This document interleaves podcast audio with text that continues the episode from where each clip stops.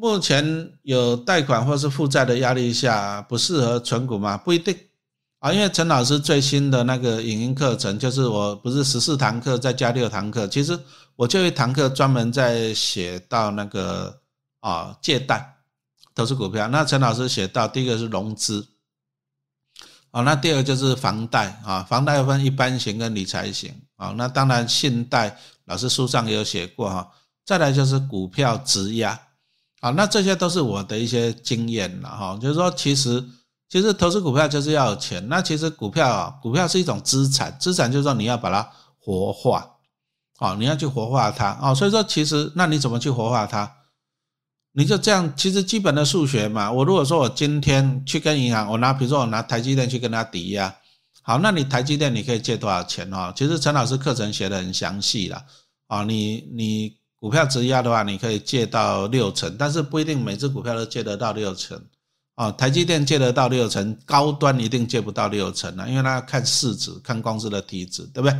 那当然，这个又牵扯到维持率啊、保证金啊，书上啊，影音课程都讲得很详细。那再来来讲，为什么陈老师把台积电去质押？为什么？因为台积电怎么讲呢？股价大概五百多，就这样盘来盘去的啊。哎，陈老师长期持有，零股利不划算了。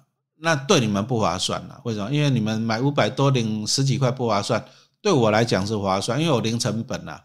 我当初买的时候才几十块啊，对不对？所以我已经赚够了啊。所以说台积电我就抱着，但是抱着来讲还是不迷人啊。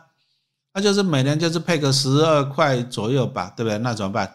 活化它啊。所以说陈老师，如果我其实一个很简单的数学啊，啊，我如果借股票我赚两借股票利息两趴啊，但是我去投资我赚七趴。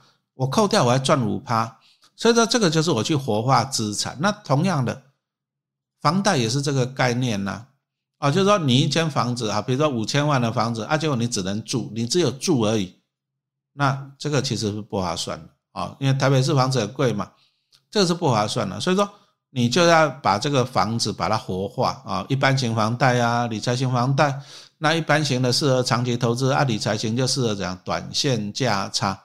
你要去把它活化它，哦，那活化它，你就可以赚很多的钱。当然，后来其实最重要，老师还是要写警语啦，啊，就是在我这个影音课程里面哦，所以我专门挑了一章来跟大家讲这个哈。其实借钱投资是正确的哈，也正常，大家都在借钱，你买房子房贷就是借钱啊，所以说你要先建立正确的观念啊。当然了，借钱买股票风险呢，老师在影音课程都。写的蛮详细的哈，所以说还是请你把握今天哈，不要到明天了，你明天一定会忘记。哦，好，那我们来看第七题，明年即将退休，尚未有任何规划，还来得及吗？又该如何正确规划？啊，你不要问我还来不来得及啦，因为这个这个哈，你这个要问老天爷。但是，哎，你你要烦恼一个问题啊，万一你活到九十五怎么办？现在平均寿命大概八十二了。好，八十一、八十二啊，万一你活到九十，万一你活到一百零五嘞，那怎么办？你如果活到一百零五，你现在还算年轻呢，对不对？哦，所以说呢，投资永远都来得及啊。当然，我们是希望你越早投资越好了啊。当然，我也回不去了啊，每个人都回不去的，所以说呢，永远都来得及。那如果说你是即将退休的人士来讲哈。其实我是建议你，你先把安稳摆在第一位啊，你先把安稳摆在第一位。那什么叫做安稳摆在第一位？就是说，你的资金要的是稳定的领息。不过我还是要提醒一下了，因为很多退休人士哦，就是啊，可是我退休金不够用呢，啊，我存股票每年零五趴太少了，我要赚哦，看看能不能赚一倍、赚两倍啊。结果哈，真的讲真的，有不少人呢贪心。那就整个退休金被那个诈骗集团骗光光，哦，所以说你要怎么样正确的规划？如果跟你讲，有人跟你讲这个保本的，这个稳赚的，这个每个月可以赚五趴，一年赚几十趴的，请你马上封锁他，请你马上封锁他，你的退休金，请你保本，啊，你不要去相信那一种什么骗你胡乱你什么当冲啊，那胡乱你。投顾老师在胡乱你什么？他每只股票都买到涨停板。我我我都很喜欢开车听那个听广播，因为我老人家都听广播。那我都喜欢听那股票的节目，那投顾老师都好厉害啊，每一个都每一个都买了好几只涨停板，每个都好厉害呀。那那他那么厉害，他为什么还在那么辛苦，还在投顾工作赚钱？如果陈老师那么厉害，我每只股票都赚到，我每只都赚几根涨停板，我早就财富自由环游世界了。为什么这些投顾老师还在辛苦的还在投顾赚钱？为什么？都在胡乱嘛？你要你要用常理去判断呢。如果他这么厉害，每只股票都涨停板，涨停板，对不对？每一只大涨的他都抓到了，每一只他都抓到，他已经一定是有钱到靠背了嘛？那有钱到靠背，他干嘛还在那边胡乱你？对不对？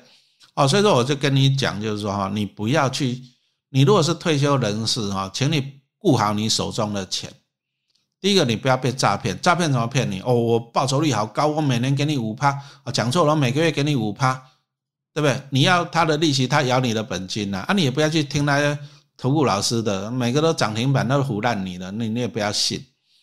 啊，我请你先保护好你的本金。那当然啦，退休人士保护好你的本金可以怎样呢？我们就稳中求胜嘛。啊，那比如说像陈老师书里面，我就写到一些大型金控。你如果退休人士你保守保守，请你就买关谷金控，也也可以呀。公家银行不会倒嘛，对不对？那但是关谷金控有的还是很贵哦。你说像兆丰，我就觉得很贵。那你说合库第一划不划算呢？哎那，张银呢？台气银呢？哎，这个还是要花点时间来研究一下了。那陈老师的课程跟那个书跟电子书都写的很详细。哦，所以说你如果是明年要退休，拜托一下，你顾好你的本金。啊，人家给你胡乱，他报酬率多高，要你丢钱给他的绝对不要哈，请你顾好自己的本金。好，这个才是最重要的哈。请问退休要买什么股票？资产要如何配置？其实陈老师的那个书哈，其实我现在就可以念给你听了。好，退休人士啊，第一个退休人士啊，其实你看我的那个目录了，哦，其实陈老师就讲到第一个退休族你要怎么存股哈，所以说你这些退休的人哦，跟老师问的这些都有，啊，老师都有啊，书上都有。那再来就是说，大家讲说哈，比如说来第六章，好，第六章我们来看啊，六之三，退休族存金融股，资金拆两半，什么意思？就是教你怎样资金的配置。好，那退休族，那再来你这里又问到说要怎样做配置，所以说陈老师的第七章哈，做好资产配置，投资才能安心。好，所以说其实老师书上都还写的还蛮详细的了哈。那我今天直播时间有限哦，我还是建议你哈。好，建议你还是看老师的书，好不好？好，那还有老师的影音课程哈，就是我们刚刚讲到那个四八八八哈，今晚跟明天就没有了哈，所以说请你把握。好，那请问累积多少资金才要做资产配置？这一样的啊，陈老师在第七章里面呢，我都写到的资产配置。啊，因为你们你们的问题我都知道了，我念一下了，第七章哈，七之一啊啊，有多少资金才要做资产配置？所以说这个就。七之一，我就回答你了，不是有钱才能烦恼，资产配置要做啊，就是其实不是说有钱人才要做资产配置，资产配置就是保护你的资产，啊，就是避免大涨大跌啊，把你这样洗掉了哈。那再来啊，七之二，好，我们就会讲到一些什么？哎，那大家现在最流行的是 ETF 嘛？ETF 它就是做分散到几十只成分股，可是 ETF 很多嘞，主题型的、市值型的，还有高股息型的，啊，那这个要配置。啊，这个还是要配置啊，因为他们的属性不同。然后再来的啊，退休金啊，年轻人要勇敢冲，退休族要安心赚，什么意思？你同样的配置不一定适合每一个人呐，什么意思呢？比如说陈老师老人家，那我资产多的话，我保守，搞不好我六成我是放在安稳的资产啊，比如说债券或者是高股息 ETF 或者是关谷金控这样子。那我还是可是保守哈，保守的话优点呢安全，那但是缺点就是报酬率比较低，所以我可能我拿四成的钱我去投资一些比较风险高一点的，但是报酬比较多的啊，比如说像刚刚讲到的你，比如说刚讲，哎，其实金融股有时候飙起来很恐怖了，你说你看到那个开发也是从十块涨到二十块了，你看那个富邦也是从三四十涨到七八十了，对不对？啊，所以说你如果说你是年轻人，你反而你要去布置这一些多一点。啊，比如说你大概六十趴或者甚至是七十趴的资金，你要放在这些哎报酬比较高的。啊，报酬比较高的。啊，但是报酬比较高，你说兆丰富邦哎这些啊富邦国泰开发，你反正你要看景气循环，你要看看得懂景气这个循环啊。所以说，其实资产配置它分为很多的面向啦，年纪啦、资金啦，还有你个性是不是保守啦。那再就是商品啦，ETF 市值型的、高股息型的、关股、金控、民营金控、银行为主、寿险为主啊，你要去考虑到这些面向哈。那陈老师的书跟影音课程都写得很清楚，好，这样可以吧？哈，好，谢谢哈。好，那再来第十题啊，这个朋友问到说，每个月都要负担三万元的房贷，还有固定支出约一万元的，我来讲，剩下的薪水哈，大概就剩下一万多了。好，那要尽早清，尽早这样啊，清偿房贷。啊，财富自由，嗯，这个，有些东西我们我们通常是这样子去看事情的。第一个就是说，哎，你三万多的房贷，那这个没办法，你一定要给的哈。所以说三万块已经固定了，然后再来支出一万多哈，这个也固定了。那当然你你当然你也可以看一下嘛，你就记一下账哈，那看看能不能省，能省多少是多少了哈。所以说这个这个是你可以控制的，搞不好你可以省一点。那再来就是说，如果有时间，那就去兼差。啊，像陈老师讲的，我以前就到夜间部再带一个班，就这样，那你就可以增加收入了哈。不过讲实话很累了哈，这个哦，那再来就是说你剩下的薪水大概一万多哈，那还是一句话讲，一万多，拜托一下啊，因为这个就是你比较手中能够掌控的钱，而且是你辛苦存下来的钱，不要随便让它不见。期货、选择权、当冲。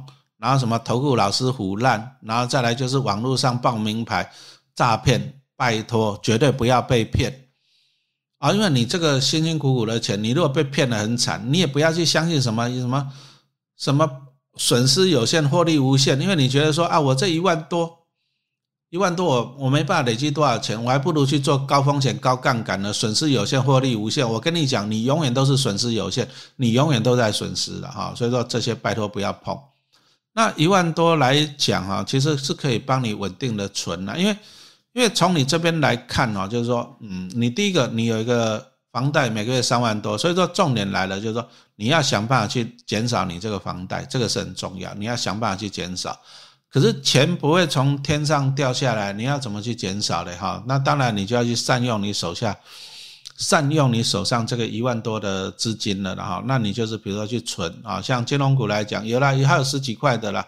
啊，你说像台气银对不对哈？富邦啊讲错了，呃那个什么张银哈十几块，什么台中银、远东银，这个都大概十几块。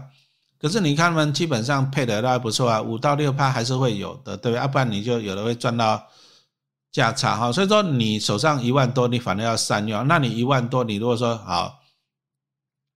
可以稳定的投资，好，那我们稳定的投资，你就一万多这样投资下去了，好，那我很快的心算啊，我我就很快的心算，那一万多，我们就假设你带一万七、一万八左右，对不对？好，那你如果说买金融股，那当然你还是要去挑一下了哈。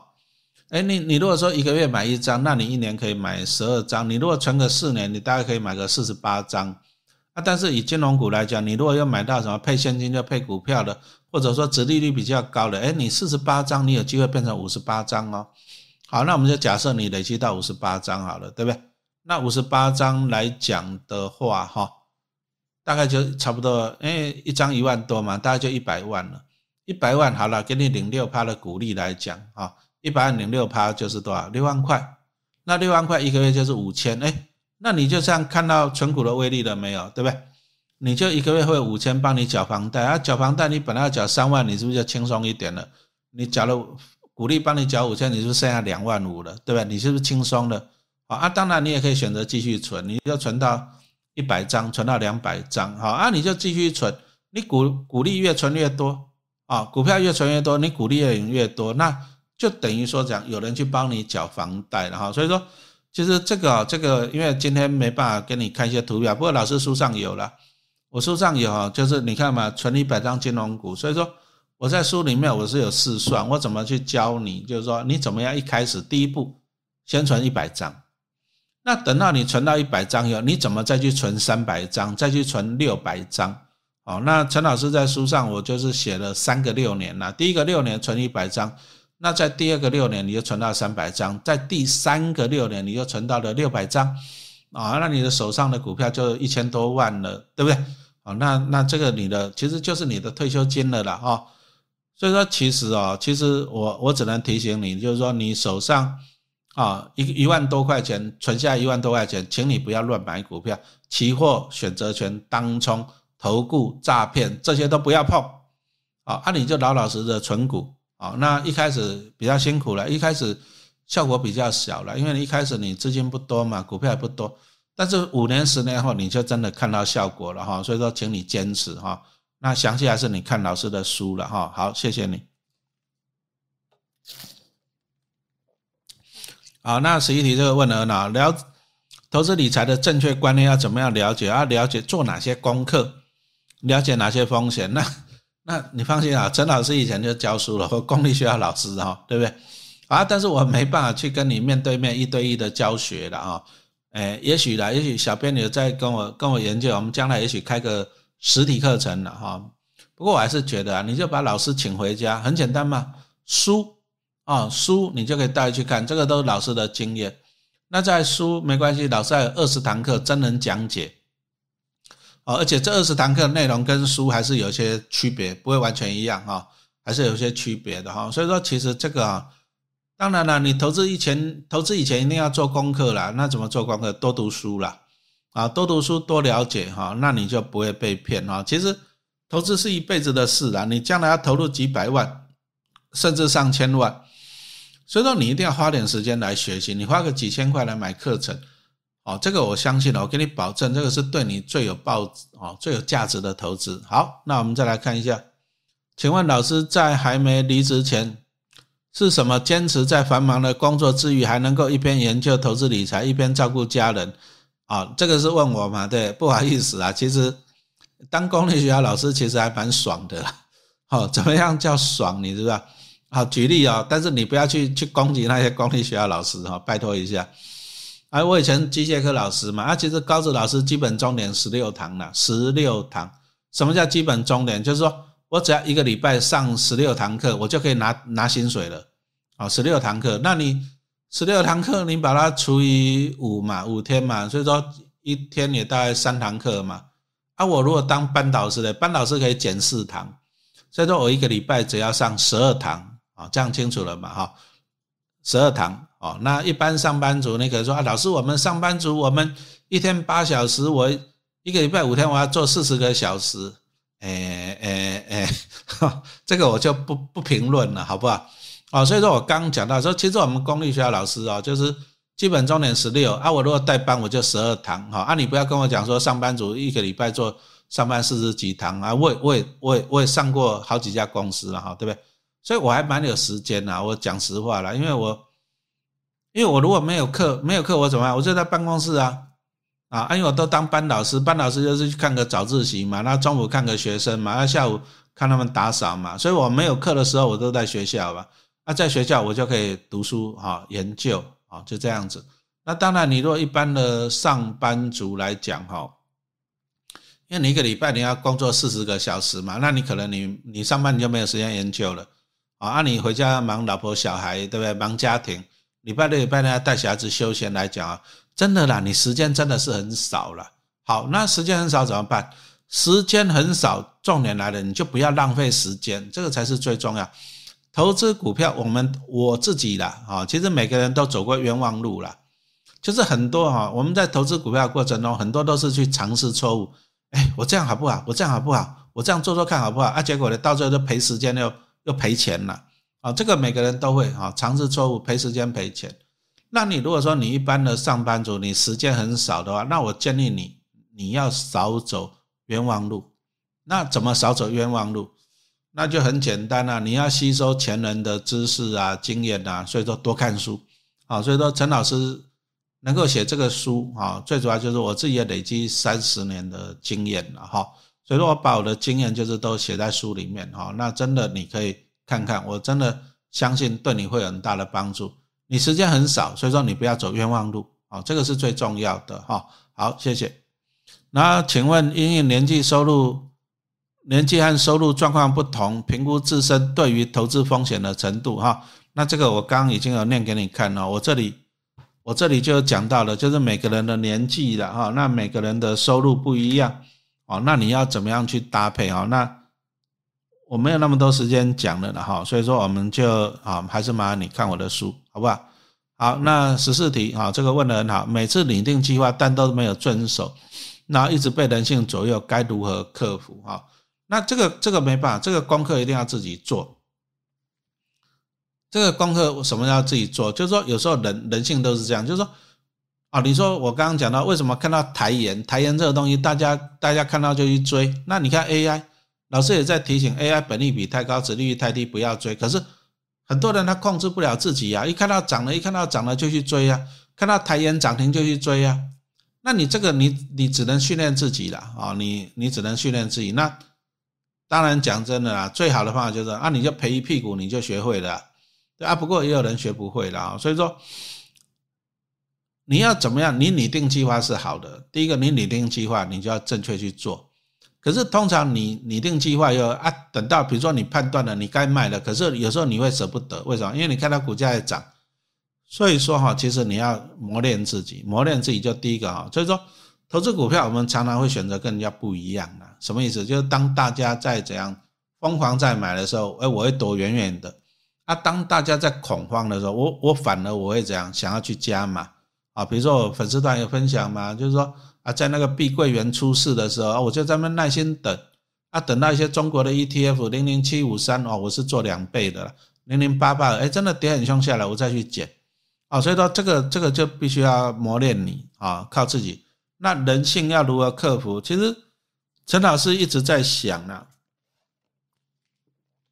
就我可能我将来会写一本，就是关于这个理财哈、投资这个人性方面的书啦。啊，只是我一直很忙啊，所以说再看看啦，我有空我会去写的哈。那当然了，其实其实这个只能靠你自己去磨练了哈，多经历啊是一个好事。啊，第十五题很好，老师，请问今年金融股表现不佳，但你我已经长期持有多家金融股七年以上了，是否应该卖股换到其他产业呢？哎，这个是错的。其实你这个讲法是错的啊。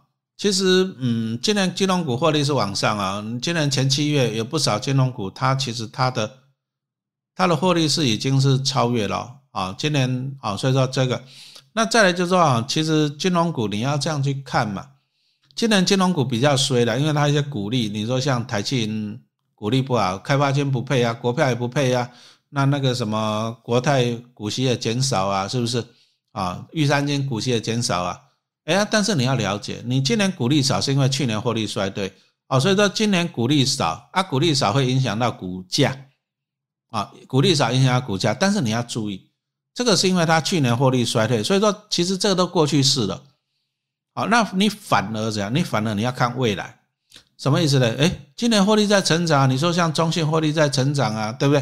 啊，但是他因为柜员事件让它下跌，所以说陈老师就去减了，哦，所以说其实今年一些金融股获利是在成长的，那明年股利好，股价就会上来哈，所以说，所以说其实啊，其实你要还是要了解的，不然，啊，不然你如果说不了解的情况之下，你就比较容易受伤了。那再就是你问到说，啊，每年发股利前股价都会上涨，对不对？那就就想说，哎。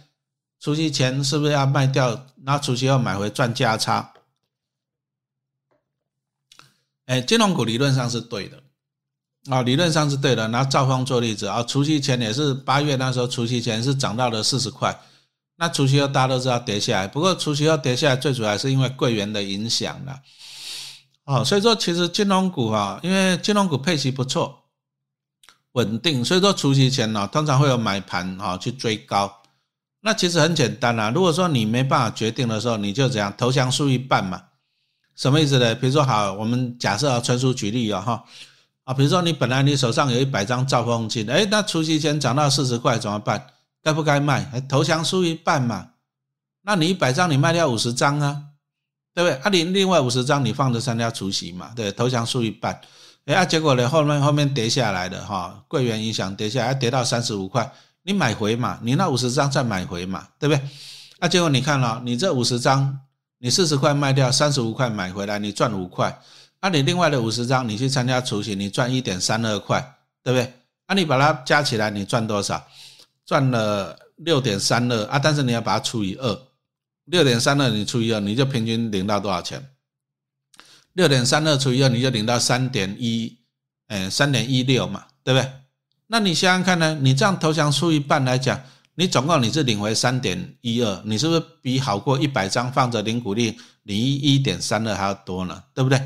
好，所以说这个是数学上啊，其实陈老师书上有写了哈，这个就给你参考哈，老师书上有写了哈。好，再来。哦，金融股看财报会打消呆账，但没有明确说明原因。在这种情况下，是否判断可以续报？哈，好，那你就举到举到一个台气银哈，台气银怎样子哦？啊，这个你要去了解什么叫呆账啊。拿台气银做一个例子好了，其实老师的影音课程有讲到台气拿来举例了，其实它就是 OCI 啦，就是其他权利损失。那这个又是什么东西？啊，银行它是做什么业务？银行拿你的钱嘛，要给你利息。那银行拿到你的钱，第一个它放贷出去啊，第二个他会拿你的钱去投资股票、投资债券呐，那赚到利息再给你钱呐。所以银行会做这些事情。啊，但是因为去年啊，就是美国大幅升息，大幅升息，那大家都看到就是股债双跌，所以说啊，他们手上持有的一些股票啊、一些债券啊，就跌价了嘛。那跌价就会出现一个问题，这个叫做未实现损失啊。比如说，比如说他之前他持有一百亿的股票跟债券，那就股债双跌啊，结果呢，哦，到了年底结算的时候只剩下八十亿，所以说他账面上有二十亿的未实现损失啊，他没有卖没有赔啊，但是但是他账面上是赔了二十亿啊，这个叫未实现损失。那未实现损失，如果说哎，比如说像今年股票涨起来了啊，搞不好明年债券涨起来，哎，搞不好它是八十亿又回到一百亿了。啊，就没有赔了啊，所以说他为什么强调就是未实现了？啊但是问题是因为你有未实现的损失啊，你虽然没有实现，但是这个还是要保守，什么意思呢？啊，比如说台积，哎，那去年赚钱了，它有五十亿可以分配，假设了，那包含以前的未分配盈余，就是说啊，比如说假设了，公司有五十亿可以配配下来，可以发股利，可是注意哦，啊，因为它其他权利那边未实现损失有二十亿。所以说他五十亿可以配，他扣掉二十亿，他只能拿三十亿出来配配给你。所以这个也就是我们看到为什么台气银去年获利成长九十七趴啊，但是今年股利还缩水的原因啊，就是因为这些未实现的损失啊。但是你如果了解它是未实现，其实你反而不应该恐慌。好，那台气银就是因为这些未实现呢啊，那时候公告嘛，公告说啊股利配很少，就市场就恐慌了，就有没有印象？十四块多，后来跌跌到十二块多，有没有印象？那老师粉丝团有写啊，十二块六，我我又去给他买了一百张啊，为什么？因为第一个公司有法说有讲了嘛，这个未实现损失今年已经冲回不少了嘛，对不对？那明后年会不断的冲回嘛？那再就是说，公司也有讲啊，这个股利没有配给你，不是不见了，它只是会计上配不出来。那他如果说将来冲回来了，明年股利会成长嘛？啊，所以说我看到了这个消息以后呢，哎。配息少，那台庆从十四块多跌到十二块多，我我马上去加码一买一百张，对，那我当然一百张我赚到钱了，哦，所以说你要了解，啊，你要了解它真正的原因，不要乱猜啦。